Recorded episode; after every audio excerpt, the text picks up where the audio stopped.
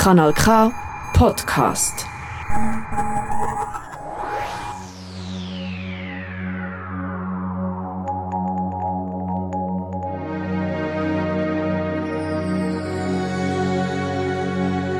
The Milky Way, a podcast about the universe.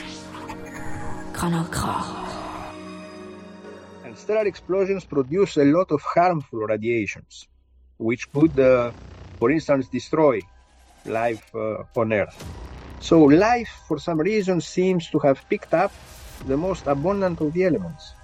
Even in the case of the Earth, if we have a nearby supernova explosion, of course, even if it extinguishes all life on Earth, after some tens of millions of years, life may come up again, uh, especially life underwater. The only other planet that uh, might have life, not today on the surface, perhaps in the past, is Mars. Hello, everyone. Welcome to the Milky Way podcast. Here we have a distinguished guest, Dr. Nikos Prantzos from Institute of Astrophysics, Paris. And he's a leading scientist in the field of galactic chemical evolution, nuclear astrophysics, astronomy, and also extraterrestrial life. So, Nikos, thank you very much for being here with us once again. Thank you, thank you very much for the invitation. So I would like to start this conversation. Like I know you from galactic chemical evolution, and I just want to know, like, how come your interest started growing up in this field of extraterrestrial life? When did you started working in this field? Well, uh, since a long time, I was very much interested in those questions. I guess as everybody else, I, I am really an amateur. I never worked really on extragalactic, uh, uh, on planetology, for instance, exoplanets or uh, extraterrestrial life. But at some point in the early 2000, there was the idea of exploring the so-called galactic habitable zone. Uh, some of your uh, uh, the people who listen may be familiar with the idea of circumstellar habitable zone. It's the zone around the star where the distance from the star is such that it allows on the surface of a planet to have temperatures between 0 and 100 uh, degrees Celsius. And this is the temperature where water may exist in liquid form. And uh, water, liquid water is a prerequisite for life as we know it. So this was uh, something very well known since a long time, since the 50s. And uh, with the discovery of the exoplanets, especially when we started having uh, statistics, now we have a lot of statistics, about 5,000 exoplanets have been discovered. We find a lot of planets which are in the right distance from their uh, sun, their star, to have uh, such a habitable zone, circumstellar habitable zone. But in the early 2000, there was already the idea of uh, uh, a galactic habitable zone. Now, this is something different because it means that uh, not all the, the, whole disk of the galaxy is suitable for uh, life to be developed. There are places where it's more difficult to have planets around stars, and perhaps there are places where it's more dangerous uh, to live, more dangerous for life. And um, what are these places, or what we think are those places? Uh, first of all, in those days, it seemed that uh, in order to form the, the, stars around which we found planets were stars which had a large amount of metals. By metals, we mean all the elements that are heavier than hydrogen and helium. Those are the elements coming from the Big Bang. And those metals are coming from the stars. They are produced uh, inside stars and expelled in the galaxy during the stellar deaths. And so it seems that those uh, planets needed metals. Of course, it seemed obvious. But the observations in those days concerned heavy planets like Jupiter, for instance. In those days, we could not detect, we did not have the means to detect terrestrial planets, small planets. And uh, for Jupiter's, it seemed that uh, a lot of metals were required. And so some people thought that, okay, this is fine when you are in the inner galaxy, because we know there are a lot of metals there, but in the outer galaxy, there are not so many metals. So perhaps in the outer galaxy, there are no planets, which is uh, the prerequisite for life. This is one thing. And then the other thing was that since there are many more stars in the inner galaxy, then you have many more stellar deaths, in particular stellar explosions. And stellar explosions produce a lot of harmful radiations, which could, uh, for instance, destroy life uh, on Earth. So you see, there are two opposite factors. On the one hand, it seems that we need metals which are exist in the inner galaxy, but we have to avoid the inner galaxy because of those stellar explosions. And the idea is that there is some kind of favorable zone between the outer and the inner galaxy, which is called uh, the which was called the galactic habitable zone. That's the basic idea. So but it's kind of yeah. sorry so uh, just for the listeners i want to explain so it's just like uh, similar to the habitable zone that we see in our own solar system so it's like just for the analogy like very close to sun it's not uh, uh possible to have life and also very far away from the sun in the outskirts it's also not possible to have life because there are extreme temperatures yeah. and in the midway somewhere around earth we yeah. can have liquid temperature uh, liquid water the temperatures yes. are optimum so right now we are talking in the context of the galaxy so galactic habitable zone what uh, dr yeah. Nikos is explaining exactly. is like yeah so yeah please go the, ahead. The, this was the idea hmm. but an idea is one thing but the practical implementation is different because uh, in this case we have no idea how much uh, dangerous is dangerous really and how many metals are required for that. In any case, I tried to explore that because I had uh, rather good models of galactic chemical evolution. I could uh, evaluate all those factors, how many explosions there are in the inner galaxy, how many metals there are in every moment in the galactic evolution. So I applied my model to study those questions. And I found that, uh, after all, it's not so dramatic. I mean, uh, even if there are more uh, explosions, remember, we even in the case of the Earth, if we have a nearby supernova explosion, of course, even if it extinguishes all life on Earth, after some tens of millions of years, life may come up again, uh, especially life underwater. Most of the life in the, is in the seas. And uh, inside the sea, you are protected from harmful radiations in any case. And if you still maintain life in the water, then at some point it will go out in land. So it's not difficult to imagine that even if there is a total extinction of life on land, then life will start again. I mean, it does not mean that you sterilize completely the planet.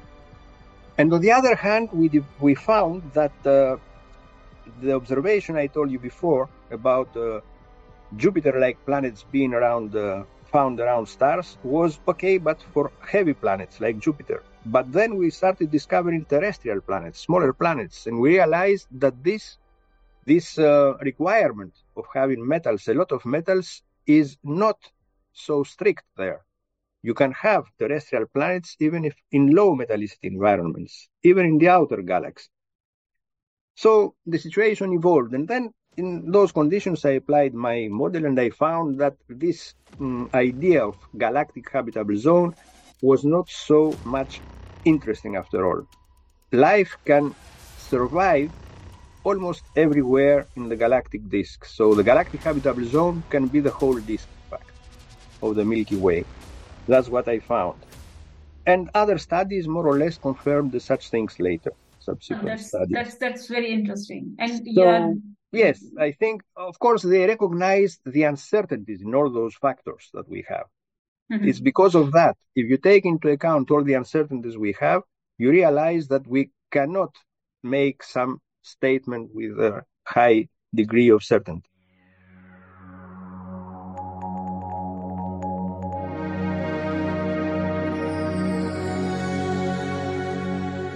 Yeah, so I, I, I would like to like from this overview that you have provided, like there are many questions that arises. Stars, when they die, they pollute their surrounding with heavier elements. Stars are producing new elements. So what are the elements which are necessary that you look for? Okay, if these elements are present, then it uh, there are higher chances of life to be present or in future life can origin in those areas. So is there any specific elements you look for? In fact, the elements that we, there are, uh, everything we find around us on Earth or in the galaxy or in stars on the, or in the gas between stars is uh, composed of the combinations of 86 chemical elements. Uh, these elements have not the same distribution everywhere in the galaxy, but all of them are found where whenever wherever we can look, we find those elements. The most abundant among the metals, of course, the most abundant element is hydrogen, but this comes directly from the Big Bang. And helium also, these are the two uh, most abundant elements. The, among the elements produced by stars, the so-called metals, the most abundant are oxygen, nitrogen, carbon, neon. And iron also is very abundant. So for life, for instance, if we take um, most of the living beings are composed of carbon. And of course, we breathe oxygen and we have water. Most of the life requires water. Our own weight, the weight of our body, 70% is uh, water. And in the molecule of water, the heaviest of the two elements, hydrogen and oxygen, is oxygen. So 70, 70% of our weight, or 65% of our weight, is oxygen. This is the more important element. But this element is quite abundant in the universe. And it's everywhere. And we observe it easily. And we observe also carbon, we observe nitrogen. So life, for some reason, seems to have picked up the most abundant of the elements. Not helium, of course. Helium which is much more abundant? No, it does not play any role for life and does not exist the surface of the earth, in fact.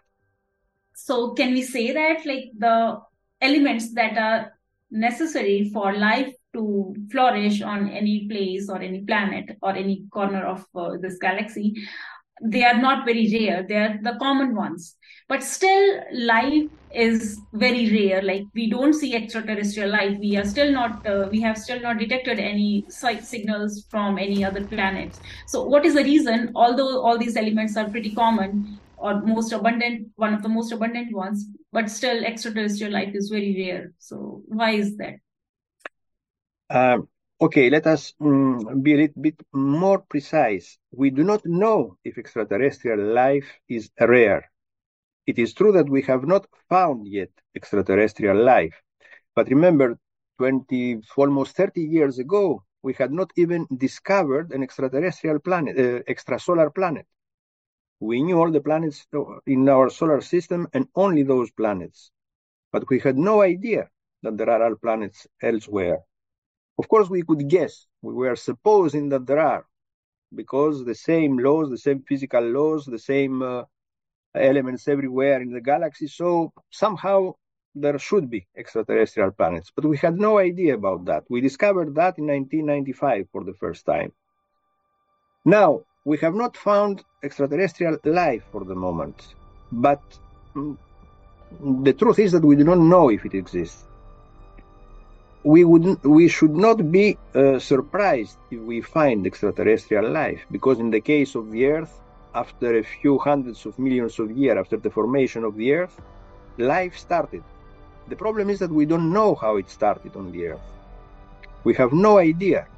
Did it come from the galaxy somewhere? There are people thinking that uh, the basic bricks of some of the basic bricks of life some of the molecules required for life uh, are formed in the intergalactic medium, in the gas between the stars.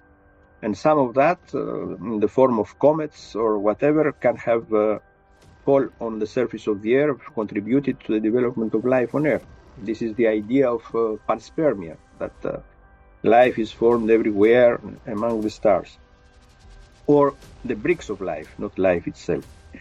Uh, until we understand how life came on, uh, appeared on Earth, we shall be uh, unable to have an idea how life has formed elsewhere. So, for the moment, we cannot detect any signs of life. For instance, one can ask, okay, suppose that there is an extraterrestrial civilization that observes our Earth.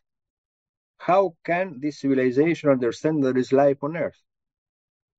And the answer is that uh, if we forget about our technological civilization today, the fact that we can emit radio signals, radio waves, let's go back uh, 200 years when we didn't have this capacity. But we had very great scientists. We have uh, Newton, uh, even we had the ancient Greeks and so on. These have developed a very important civilization, but there was no sign of that civilization, no technological sign.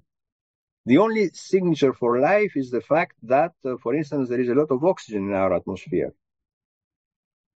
If those people detect an atmosphere uh, that on Earth they find that there is uh, something like 20% of oxygen, this is the composition of our atmosphere. It's 71% uh, uh, nitrogen and uh, 8 28% of oxygen. So there is a huge percentage of oxygen.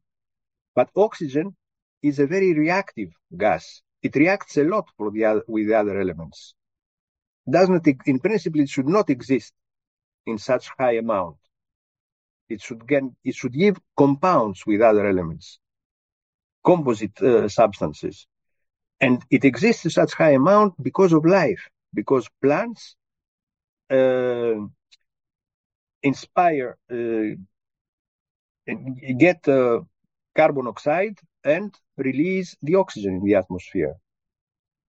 So, so, so these guys, if they would detect so much oxygen, they would mm-hmm. say, ah, there is some kind of life. If their life is the same, if the life in those planets is the same as here. Mm-hmm.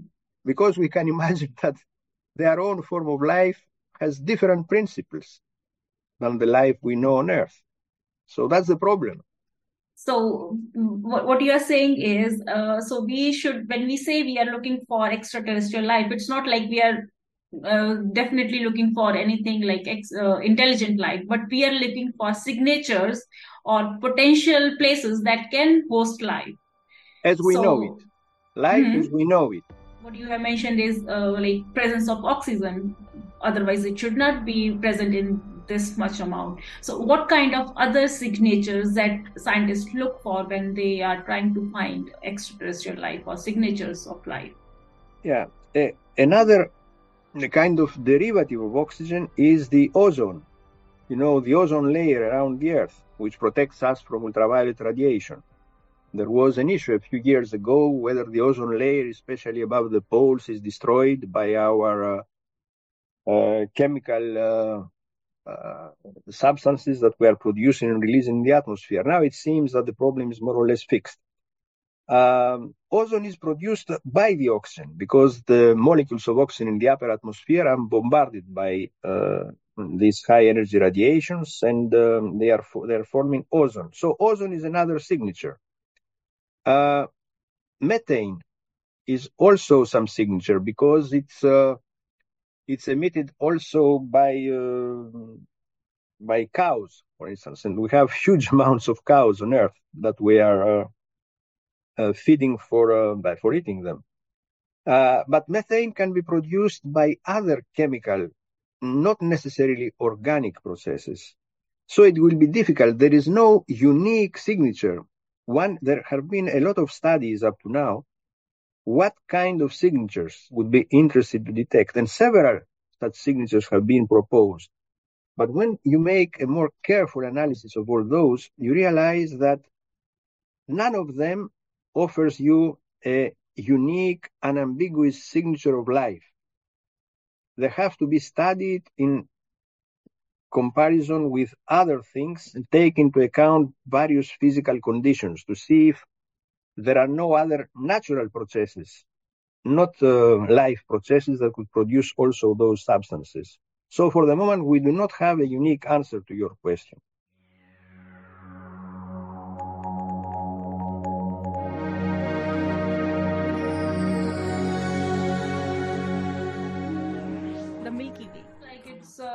It's a collaborative if, uh, effort from different fields. Like you need astronomers you need uh, people from biology you need people from uh, different fields atmospheric physics for instance yeah. yes.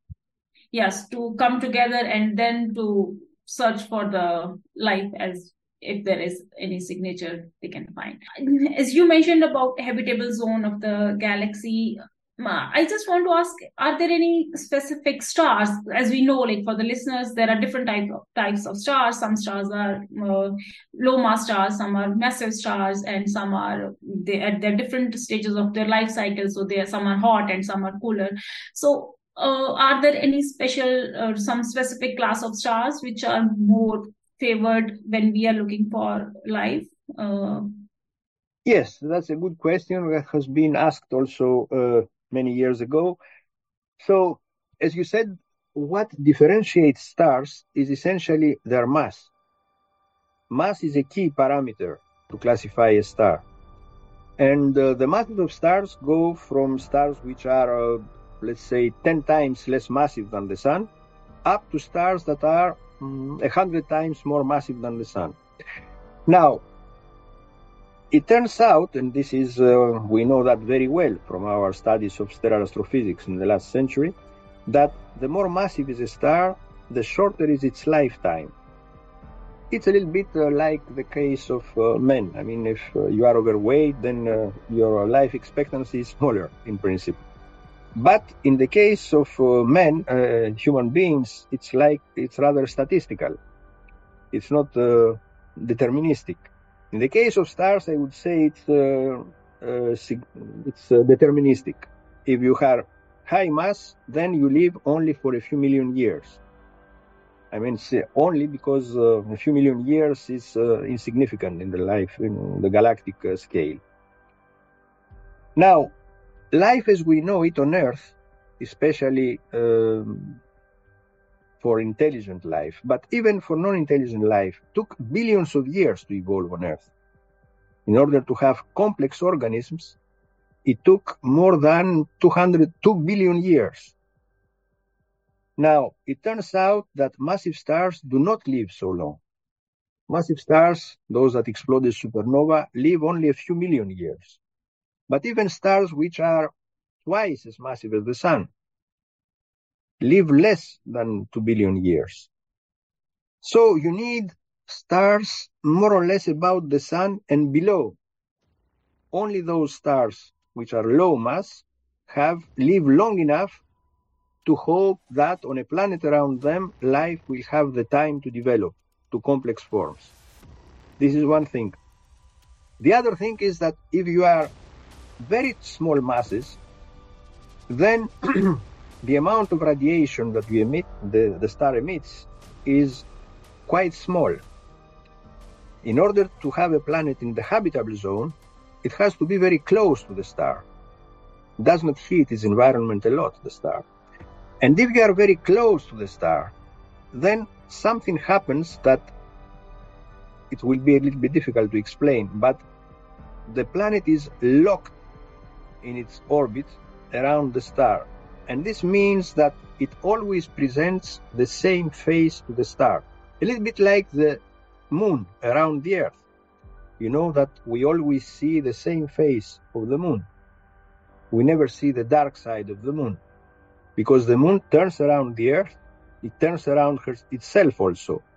But the period of rotation around itself and around the earth is the same. And that's why it always shows us the same face. The same thing happens in that case with the planets. If they are very close to their star, they present the same phase, which means that there is one phase which is hot, the phase turned to the star, and the phase which is cold, the phase that never sees the radiation of the star. And in those conditions, it's not clear what how life could be developed could be developed if it's very hot on the one side, very cold on the other side, and how it could evolve. So all these things are very uncertain. And so, so we don't the, know if the small stars are suitable. So more massive stars are also not suitable because they are very short-lived. They live for very short while, and very low mass stars they are also not suitable for the reason that you have explained. Yeah. yeah. So we are uh, left with the sun-like stars. But the I guess the good news is like the sun-like stars like uh, present in large numbers. Exactly. So, so it is true that the most uh, numerous stars are the very small masses, but suns like the star are about 10% of the total number of stars in the galaxy. And since there are about 100 billion stars in the galaxy, 10% of that is 10 billion. So there are 10 billion sun-like stars, and which is quite a large number. We are almost 10 billion people, human beings on the Earth. So there are about as many stars, the sun-like stars in the galaxy as people on Earth.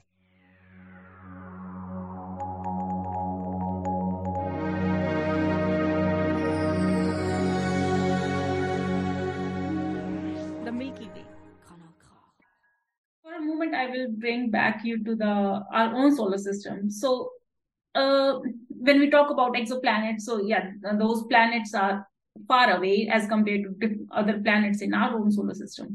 So, which of the planetary body in our own solar system is uh, is a potential place for origin of life, or there can there are chances that it's already hosting some microbial life, or are are there any potential places for that?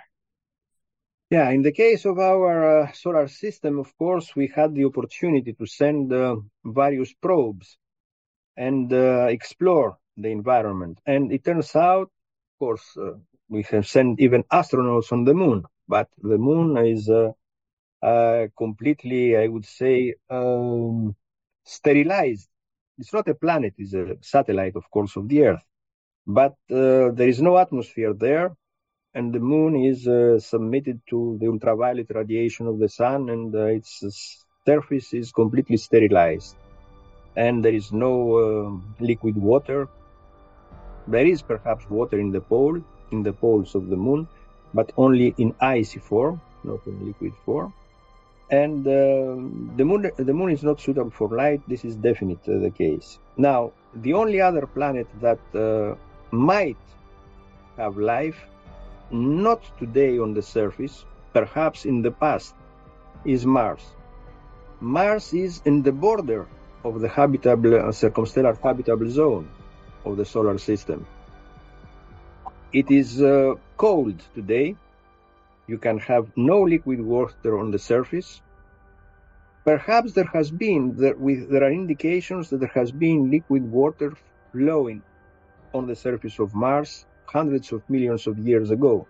We see geological signatures on the surface of Mars that we explored both from satellites that went around them and also from our probes on the surface of Mars that landed on the surface of Mars. So they have found uh, indications that uh, water has flown on the surface of Mars hundreds of millions of years ago. And if there were liquid water, perhaps uh, some uh, primitive forms of life may have been developed there. Now, those uh, forms of life, perhaps they found refuge today in the underground of Mars. And this is one of the targets of future missions to be able to dig inside the surface of Mars, to scratch the surface of Mars and see if we could find uh, such forms of life in the underground. But we don't think there are on the surface of Mars such forms, primitive forms of life today. There is another possibility of life forms, again, not on the surface of uh, objects in the solar system, but in the underground oceans that exist around the satellites, the big satellites of some of the uh, Jovian of the planets of the solar system. You know, around uh, Jupiter, around Saturn, there are mm-hmm. big satellites, bigger than our moon, their surfaces are icy, but underground we think there are large oceans of water that can be hundreds of kilometers deep. Mm-hmm. And these oceans are heated because of the passage of the satellites close to these big planets. And uh, in this warm environment, some there must there must be liquid water, and some forms of life may have been developed. That's uh, what uh, some people think. We don't know if they have developed, but there are even um, probes that are designed now by NASA um, that will be probably launched in the 30s, trying to explore those issues.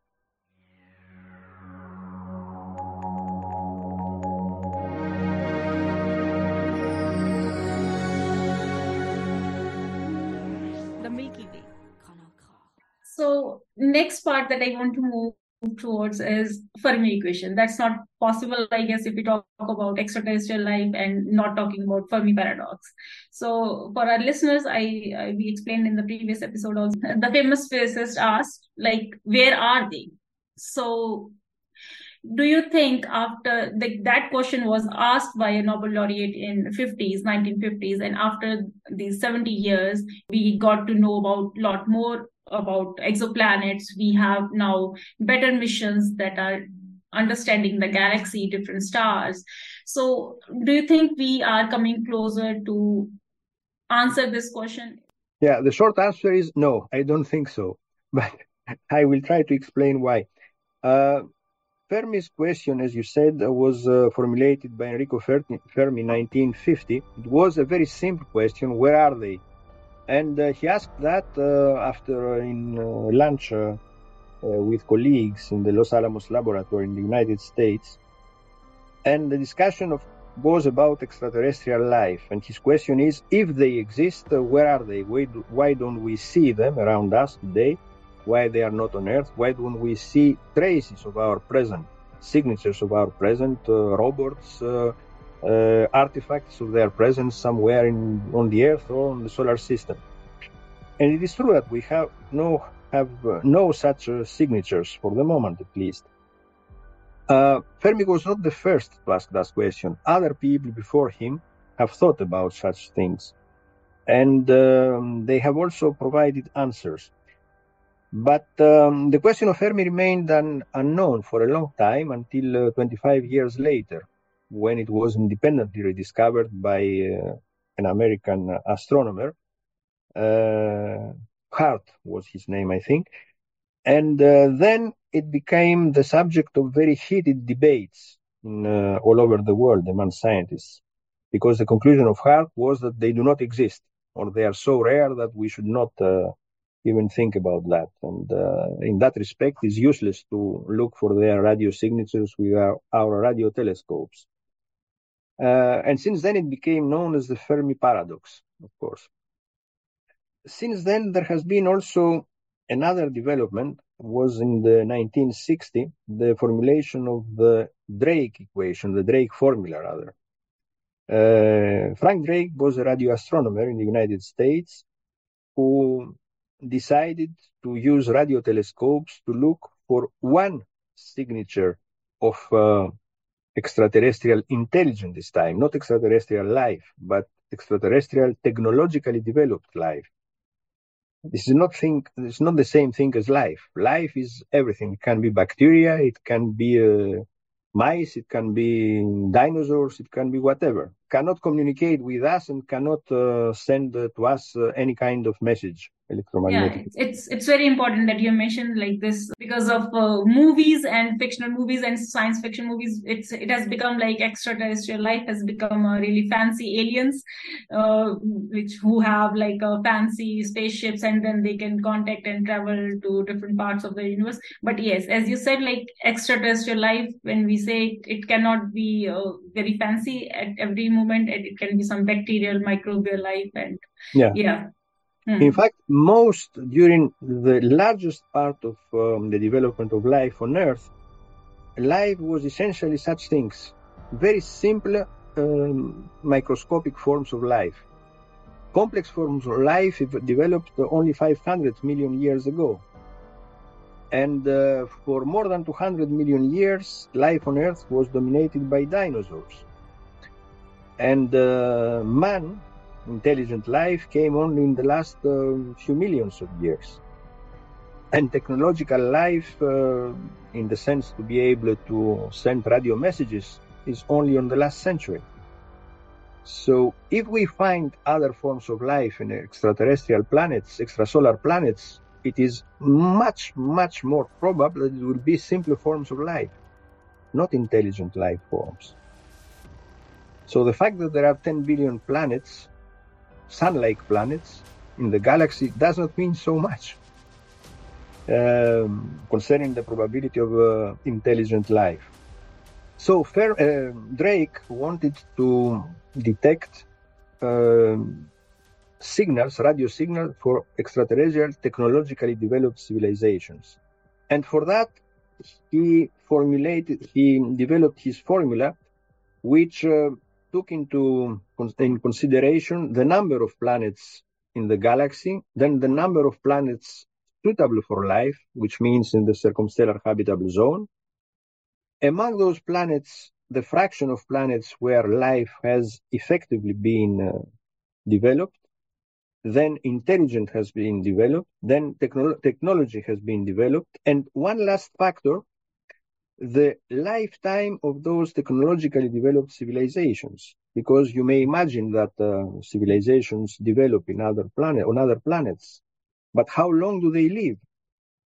For instance, in our case, if by some chance or by some accident in a few years we by from now we disappear as technological civilization, either because of a virus, because of a nuclear holocaust, as people were afraid in the 50s and 60s, then our span, lifespan, during which we can emit and receive radio waves would be just a century, which is very short to do anything because the galaxy is very big. And within a century, radio signals cover just 100 light years and we can detect only signals coming from 100 light years away. So the lifetime of uh, during which uh, uh, technological species can develop uh, this uh, kind of communication by radio waves is very important to consider. And Drake considered it in its formulation, this formula, the famous Drake formula. The problem, of course, is that you may have a nice formula that allows you to evaluate the number of civilizations, but you have no idea what parameter, what numbers to put there, because we have no idea what is the fraction of planets where life developed and so on. In fact, when Drake developed his formula, he knew only the first term, the num the rate of uh, um, star formation in the galaxy. At that time, we didn't even know that there are extrasolar planets. Now we have the progress you mentioned that now we have better knowledge, uh, better understanding of our galaxy, better understanding of how planets, etc. All this knowledge that came in the last 20, 25 years Uh, made us able to advance some numbers for the first terms, the astrophysical terms of the Drake formula. But concerning the various biological terms, the probability of developing life or intelligence or civilization, we have no idea. So it could be any number you can imagine. And depending so, on the numbers you put, you can get any number out.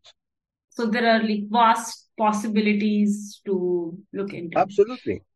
So as as you mentioned about, uh, I'm very intrigued with this concept of the galactic habitable zone, and uh, so we have a circumstellar habitable zone. I want to ask you if there is something like cosmic habitable era as well so from the cosmic habitable era i want to say is like is there any specific time from the starting like starting as we know like from the after big bang till hmm. present day is there any period between the evolution of universe that is more uh, suitable for life forms or life as we know so from the life i i'll always say the kind of life as we know so, do you have any comments on that? No, it is true that in in the case of a single star, I'm not discussing now about the whole galaxy, but for a single star, there is a large period of time where which is uh, okay for life to develop, because the stars spend the largest part of their life in the so-called main sequence. It's the period where they burn in their interior hydrogen, which is very abundant. And during that period, the stars are stable, which means that their luminosity does not vary a lot. It remains constant. This means that if there are planets around them, they receive constantly for a long time the same amount of uh, luminosity, radiation, heat. And if the conditions are stable, this is favorable for life. If the conditions change a lot, then uh, this is not good for life. In, for, the for instance, in the case of our sun, we know that it has been on this uh, stability period for 4.5 billion years and will remain on that for another uh, 4 billion years or so. So this is more or less okay for life. But after that, it will become red giant. It will change radically. Its luminosity will increase a lot, tens or hundreds of times.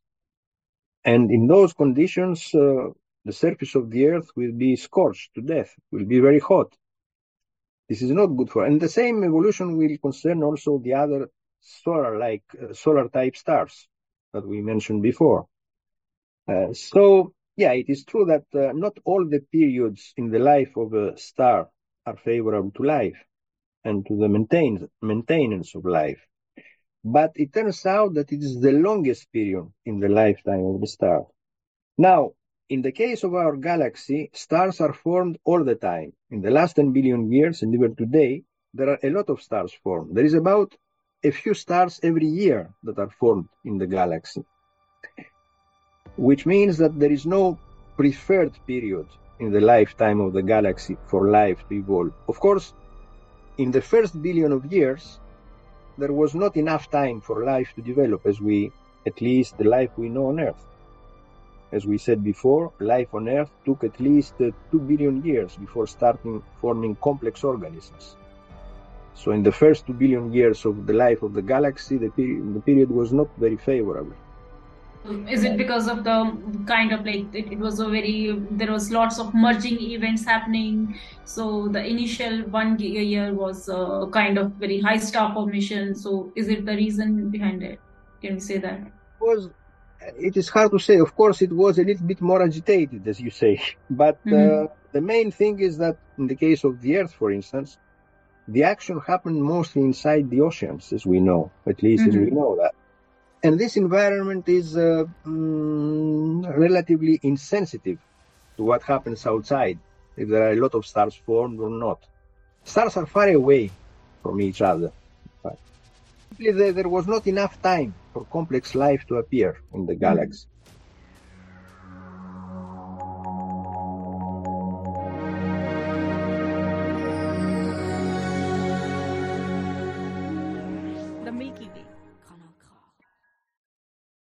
Just last question from this i guess galactic uh, scale. So are there any different types of galaxies also which we can say like they're more favorable to have more habitable planets? So as for the listeners i just want to uh, say like there are different morphologies of galaxies. Some are spiral galaxies as of as of our own milky way galaxy some are elliptical galaxies and some are dwarf galaxies. So um, is there any present research ongoing research that uh, considers this parameter as well? As, as you said, there are basically three types of galaxies, spirals, ellipticals, and irregulars. Now, the difference between all of them is there are a couple of differences. Ellipticals are in general more massive than our galaxy. And they are also more, much older. Ellipticals formed their stars 10 billion years ago. And after that, for some reason, they stopped forming stars. So all the stars they have are now old even older than our own sun.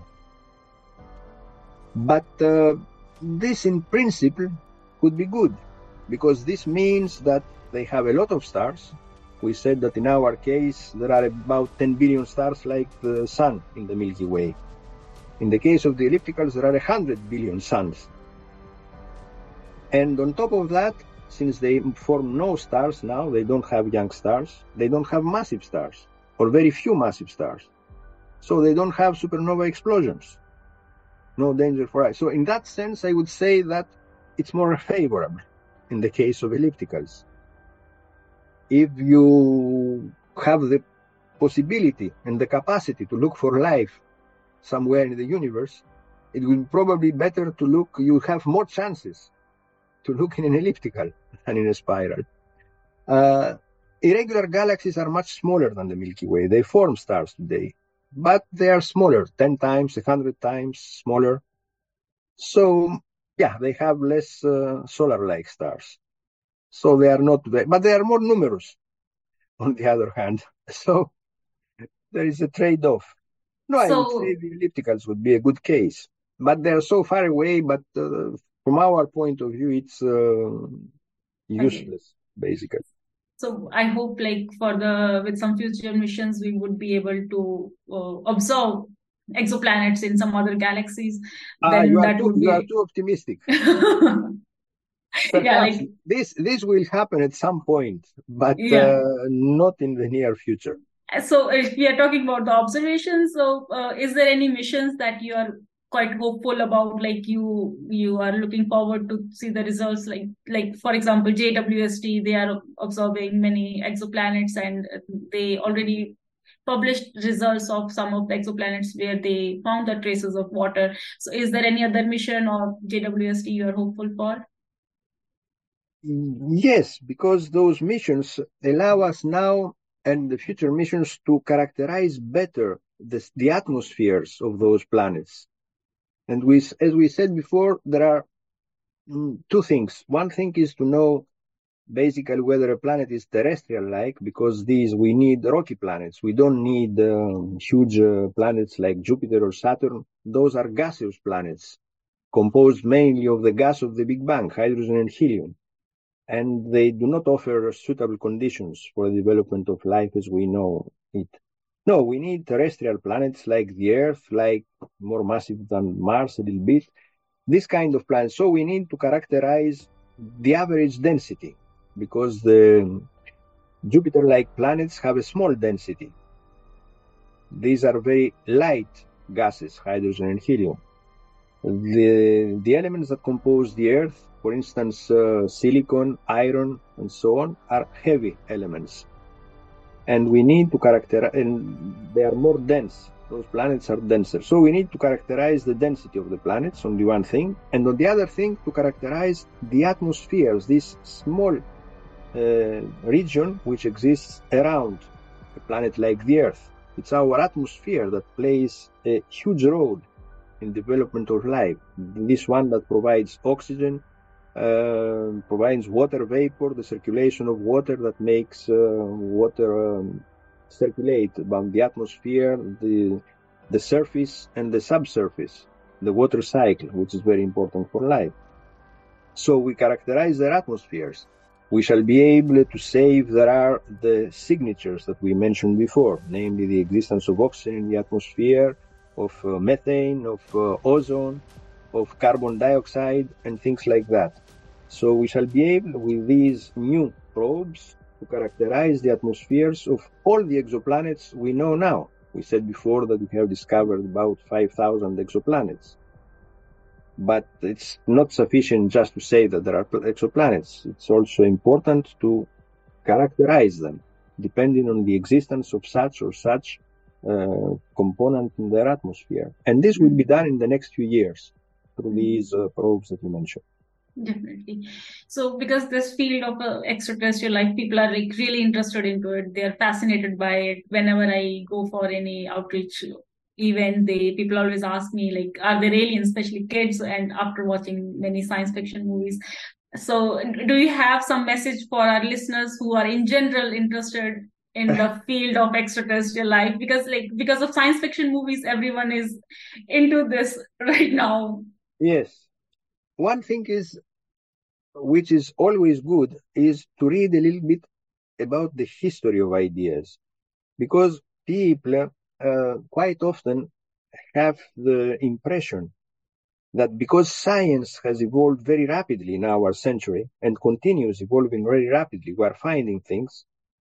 People have the feeling, or some of people have the feeling that it is now that we shall find uh, a lot of things and uh, will happen in our uh, where we are on earth. No it is true that a lot of the things we are discussing now have been discussed in the past. And uh, expectations were raised that we shall find things we shall meet in extraterrestrial and so on. It's not new. Perhaps today it's uh, more intense because we have uh, uh, so many means to express ourselves. As you said movies uh, documentaries and so on. But uh, people were thinking about all such things in the past, and they have developed a lot of ideas about whether we should uh, encounter some things, what is the probability, uh, should we meet uh, extraterrestrials, do they exist, and so on. And uh, well, we are still at that point. Even the ancient Greeks had already, there were two two uh, classes of um, thinkers in the ancient Greece. Those that are, were thinking that the universe is infinite, and in that for in that case there should be an infinite number of worlds, as they said them. With the term world, they were thinking about something um, like what we see on Earth. When we on Earth uh, look in the sky around us, we see the sun, we see a moon, we see the planets, and then the stars. This is a world for us. And this was a world for the ancient thinkers. They were thinking there are an infinite number of worlds in the universe. And there must be a lot of other uh, beings. This is one class of the ancient philosophers. But the most prominent ancient Greek philosophers, Aristotle and Plato, were thinking that we are alone because in their own uh, cosmological system, the earth was in the center of the world. And whatever was on earth uh, was composed of the combination of the four elements the earth, the fire, water, and uh, what is the, the air. And for that reason, it was uh, changing these combinations. So you can imagine things uh, like human beings uh, being developed, uh, dying, and so on. But what was above the orbit of the moon was composed of a different substance, the ether, which was unchangeable. And for that reason, you could not imagine things changing there. You could not imagine any form of life. Those objects that are up there, the stars, the sun, and so on, were made from ether, so they were perfect, unchangeable. This was the, the other system. So in their own philo- so since then, have we progressed at all? Of course, we know much more about the universe. We know that it, Aristotle was not right. We know that the various substances, but down here, are the same up there. The same physical uh, laws down here are the same operating up there. The same physics is that we apply to understand how the universe works. But this is true up to the level of physics and chemistry.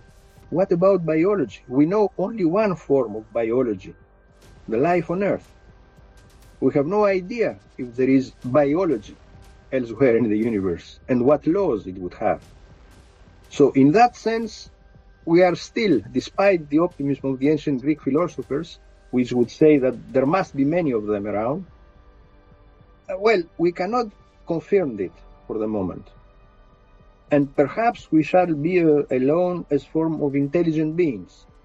Personally, if I had to bet, I would bet that there are other life forms in the galaxy because there are 10 billion suns. But, and I would be ready to bet that there are 10 uh, forms of microbes or uh, bacteria or whatever. But when it comes to intelligent technological beings like us, I would not be ready to bet there exist today around us.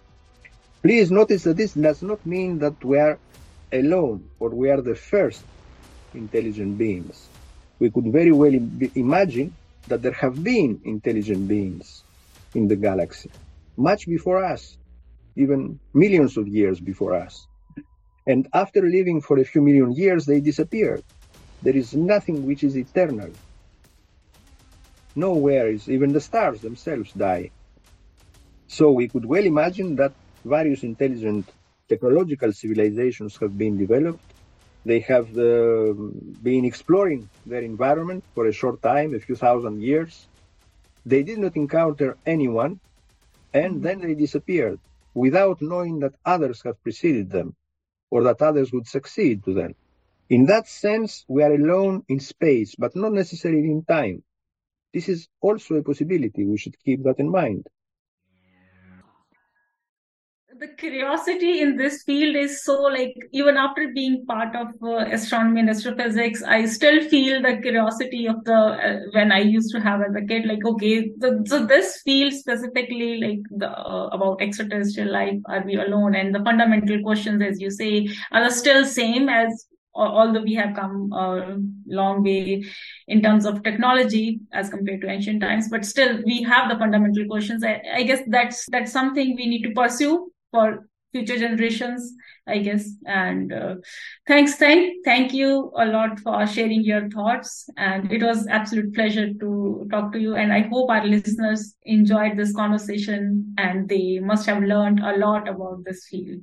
Thank you so much okay. for then thank here. you for giving me the, the invitation and the opportunity to speak to your listeners